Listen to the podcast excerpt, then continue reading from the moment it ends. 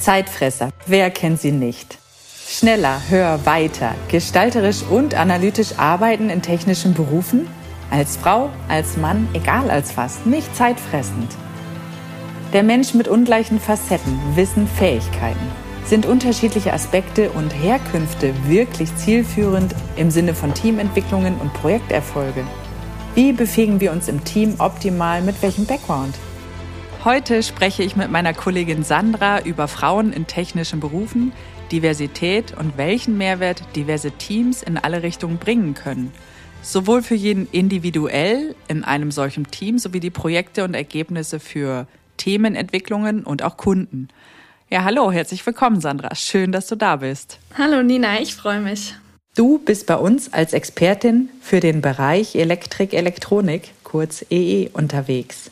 Einfacher Einstieg für mich. Also, warum hast du dich entschieden, einen technischen Beruf auszuüben? Was hat dich motiviert? Ich habe nach dem Abi eigentlich erstmal ganz was anderes gemacht. Ich war immer sehr fokussiert auf meine kreative Seite und auf die gestalterische Seite und deswegen war für mich eigentlich schon äh, in der Schule klar, ich möchte auf jeden Fall in Richtung Design gehen und habe dann eine Ausbildung gemacht als Mediengestalterin und habe in Technologieunternehmen in den Marketingabteilungen gearbeitet. Insgesamt waren es vier Jahre.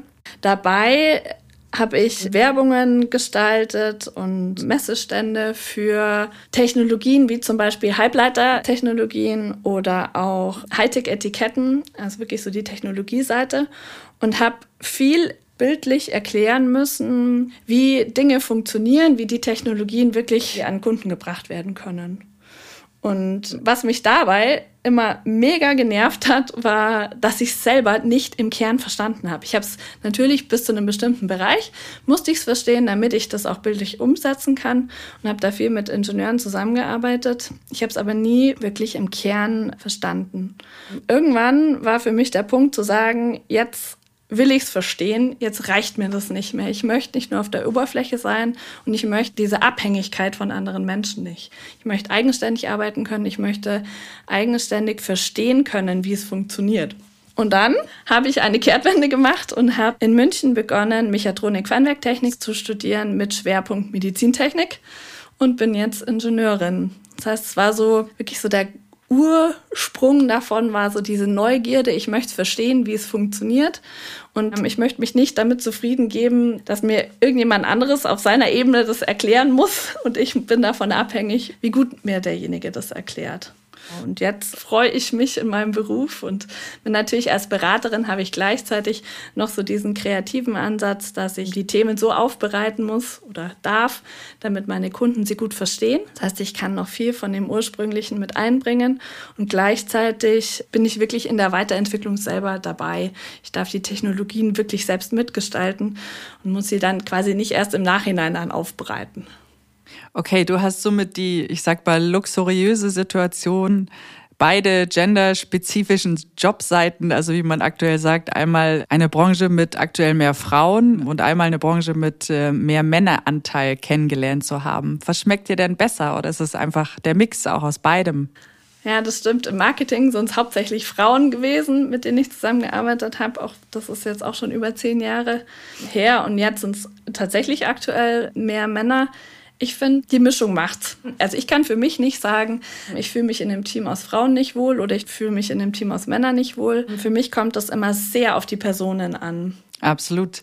Ähm, du bist als Expertin aber auch generalistisch unterwegs. Das denkt man ja oft nicht, weil es äh, Expertin spricht ja eigentlich für sich das Wort im Sinne von, dass du da in ja, eine Schiene geschoben wirst, weil du da unterwegs bist. Aber wie gesagt, du bist auch generalistisch unterwegs. Erzähl doch bitte mal ein Beispiel aus deinen bisherigen Projektarbeiten.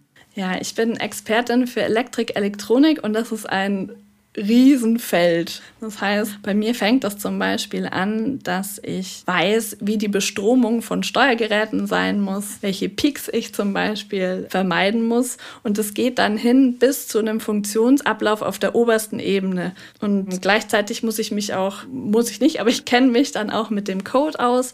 Das heißt, ich könnte potenziell dieses Steuergerät auch programmieren. Das ist zum Beispiel, ich kümmere mich darum, dass die Sitzheizung im Fahrzeug läuft, obwohl der der Motor schon aus ist. Das ist so eine typische äh, Fragestellung. Wie gewährleiste ich, dass diese Steuergeräte, die die Sitzheizung betreiben, weiterhin Strom bekommen, obwohl es ja nicht aus dem Motor kommt? Oder gleichzeitig in einem anderen Projekt war es zum Beispiel so, wenn ich in einem Helikoptersimulator sitze und nach links lenke, muss sich dieser ganze Helikoptersimulator nach links kippen, dass ich das Gefühl habe, ich sitze wirklich in einem Heli, obwohl der natürlich auf dem Boden steht. Und dann diese Verbindung von Steuergeräten und Elektronik, dass es dann sich auch wirklich kippt in die Mechanik. Und vom Prinzip her ist es so, ich habe so diese Expertise in Elektrik, Elektronik. Das heißt, ich weiß, wie die meisten Elektronikbausteine funktionieren, wie sie zusammengesetzt werden Aktuell in den Projekten ist Autosar ein ganz wichtiges Thema. Da sind alle Automobilhersteller damit beschäftigt. Da geht es darum, einen Standard zu schaffen in der Softwarearchitektur und eine Partnerschaft in der Entwicklung, damit die Weiterentwicklung der Technologien möglichst rasch vorangeht, hat man sich darauf geeinigt, da die gleichen Standards zu verwenden. Und ähm, da bin ich Ansprechpartnerin bei mir im Projekt, so was alle Schnittstellenfragen angeht. Wir unterhalten uns ja heute über Frauen in technischen Berufen. Es ist ja nach wie vor einfach schwierig, diese in Anführungsstrichen Geschlechteraufteilung zu klassifizieren. Es ist schließlich kein Geheimnis, dass die eine dieses besser kann, der andere jenes. Also die Stärke liegt halt im Ergänzen. Zu unterstützen und befähigen wir Menschen uns gegenseitig eigentlich schon seit vielen Jahrhunderten. Wo liegt denn deiner Meinung nach der ein oder andere gesellschaftliche Knackpunkt bei der Gleichstellung zwischen Männern und Frauen. Wie du gerade auch gesagt hast, wir machen das schon seit Jahrhunderten so. Und da gibt es Denkmuster, die gibt es ähnlich lange. Zum Beispiel, die Frau ist das Sozialtier und kann Familie viel besser als die Männer. Der Mann ist viel besser im Einparken und im logischen Abarbeiten von ähm, Themen. Und das sind so Denkmuster, die wir alle haben. Der eine mehr, die andere weniger. Und das steckt noch sehr tief in den Familien teilweise. Ich glaube, dass wir nicht davon ausgehen können, dass es von einem Tag auf den anderen einfach geändert wird. Ich kenne viele Männer, die nach der Schule sich gedacht haben, ja, okay, was mache ich? Ich war immer ganz gut in Mathe. Mein Mathelehrer hat gesagt, dass ich da begabt bin. Und ich kenne jemanden, der hat Elektrotechnik studiert und das klingt eigentlich ganz cool.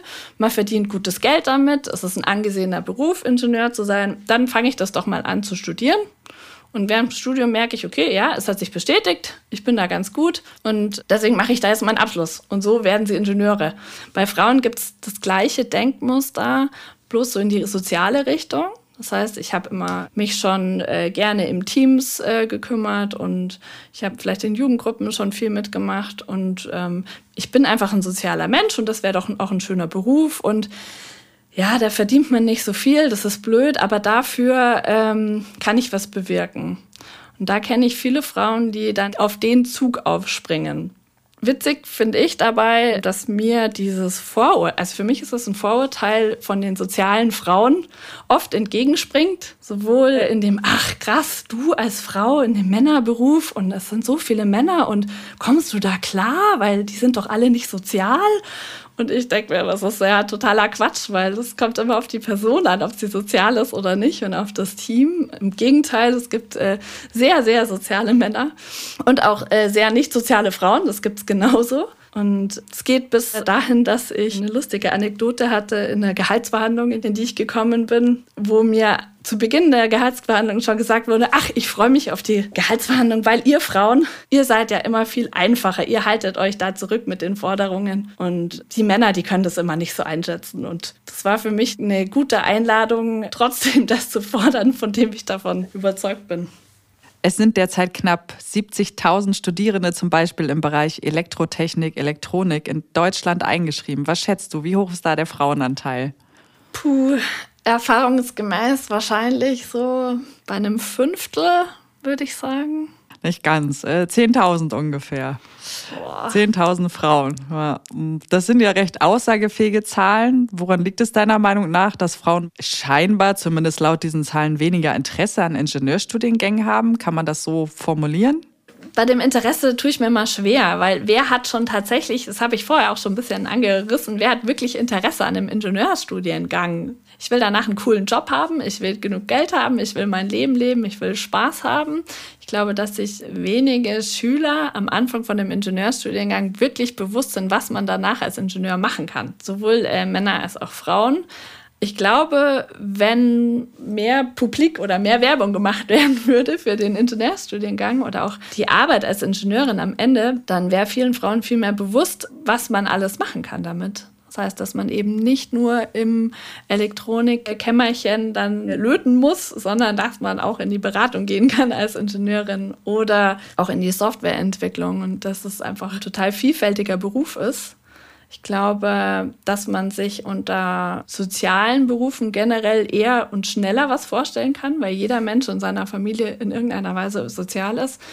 Und dass das Ingenieurwesen immer relativ weit weg ist und dass man das vielleicht mit Modellflugzeug basteln verbindet und mit äh, Kabel stecken und ähm, gar nicht mit den vielfältigen Themen, die es gibt glaube, so kann man das Interesse von Frauen oder generell von allen Menschen dafür gewinnen, wie vielfältig das eigentlich ist. Also in welche Richtung man gehen kann. Man kann ja potenziell zum Beispiel auch in Richtung Technikjournalismus gehen oder denn jetzt wie wir in die Beratung, wo man mit unterschiedlichsten Themen zu tun hat. Ja, und wie du eingangs auch schon erwähnt hast, geht es ja auch immer um die Generationen vorher. Also was macht mein Papa, meine Mama, vielleicht die Großeltern? Das spielt ja wahnsinnig viel ein. Welche Historie liegt da in der Familie bereits vor? Hm?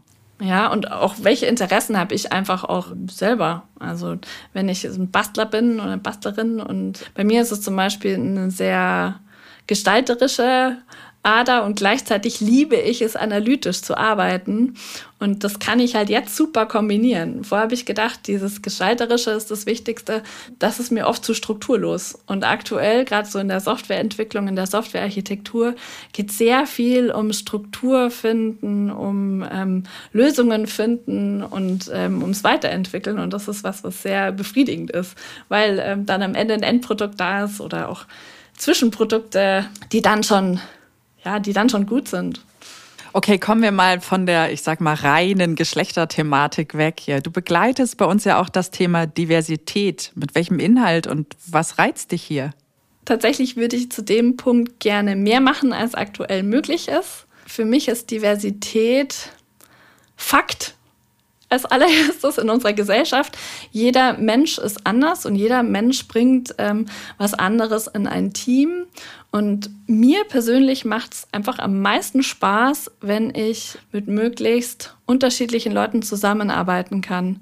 Das bedeutet, dass ich sehr gerne lerne und das kann ich einfach am besten von Menschen, die nicht genau den gleichen Hintergrund haben wie ich, die nicht genau das gleiche Geschlecht haben wie ich oder auch die gleichen Einstellungen. Das ist zwar manchmal reibt man sich da sehr aneinander, aber man kommt danach immer ja größer raus, als man vorher war. Und ich finde es zwischenmenschlich total spannend, aber auch fachlich. Das heißt, Diversität ist für mich so die, der gesamte Bund der Haufen an der Menschheit, sowohl von Religionshintergründen, von ja, Geschlechtshintergründen, vom Alter her, von der Erfahrung her, vielleicht auch vom Bildungshintergrund her, von der Intelligenz her, von den ja, persönlichen Vorlieben. Jeder bringt auch irgendeinen Sport mit, den ich jetzt vielleicht nicht unbedingt gerne mache. Und ich finde diesen Austausch sehr spannend, das dann ähm, vielfältig macht. Und das ist ein Wert, der mir sehr wichtig ist. Und ähm, was damit sehr stark zusammenhängt, ist Diskriminierung zu verhindern.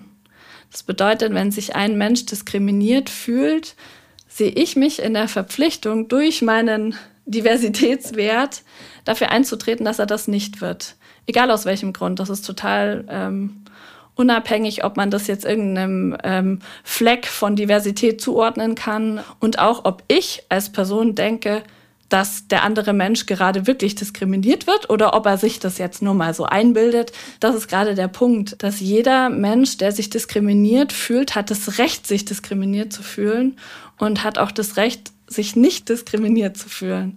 Das heißt aber Hilfe zu bekommen. Und das ist ein wichtiger Punkt, besonders in Teams, finde ich, auch in der Arbeit, wenn ich mitbekomme, dass sich jemand diskriminiert fühlt, auch, äh, auch durch mich, dass ich mich dann erstmal selber hinterfrage und überlege, wie kann ich dem anderen dabei helfen, sich nicht mehr diskriminiert zu fühlen und den anderen mit einzubeziehen und nicht davon auszugehen, mein Standard passt über alle und ich habe mein Bild, sondern das auch immer wieder ein bisschen aufzubrechen.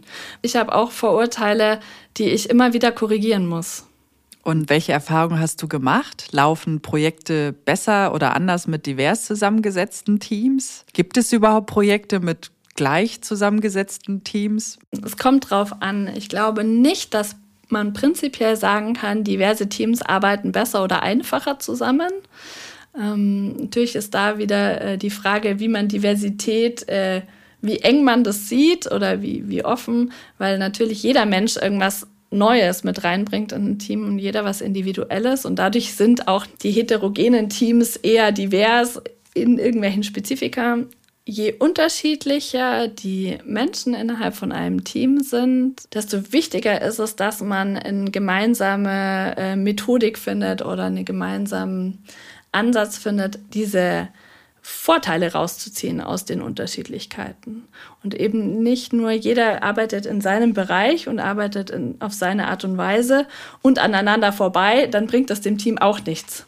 Wenn man in diesem Team dann die Kultur hat, sich auf die Eigenheiten von jedem im Team einzustellen, ist es nicht nur ein Vorteil für dieses Team, sondern auch äh, ein Vorteil für das Projektgeschäft.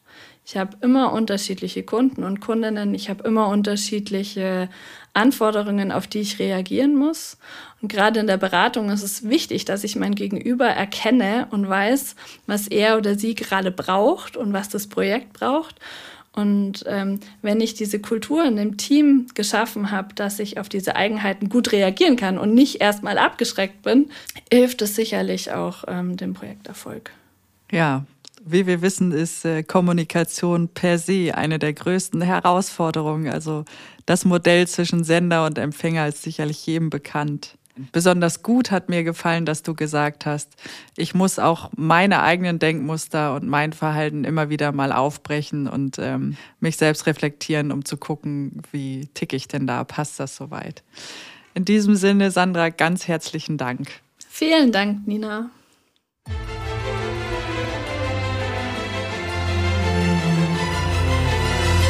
Und wer sich fragt, wer wir sind, wir kommen von der technologieorientierten Unternehmensberatung Zielpuls und sind als Teil der Accenture-Gruppe mit Fokus auf Digitalisierung, Cloud und Security unterwegs. In diesem Sinne, wir freuen uns über Feedback und Anregungen. Bleibt interessiert.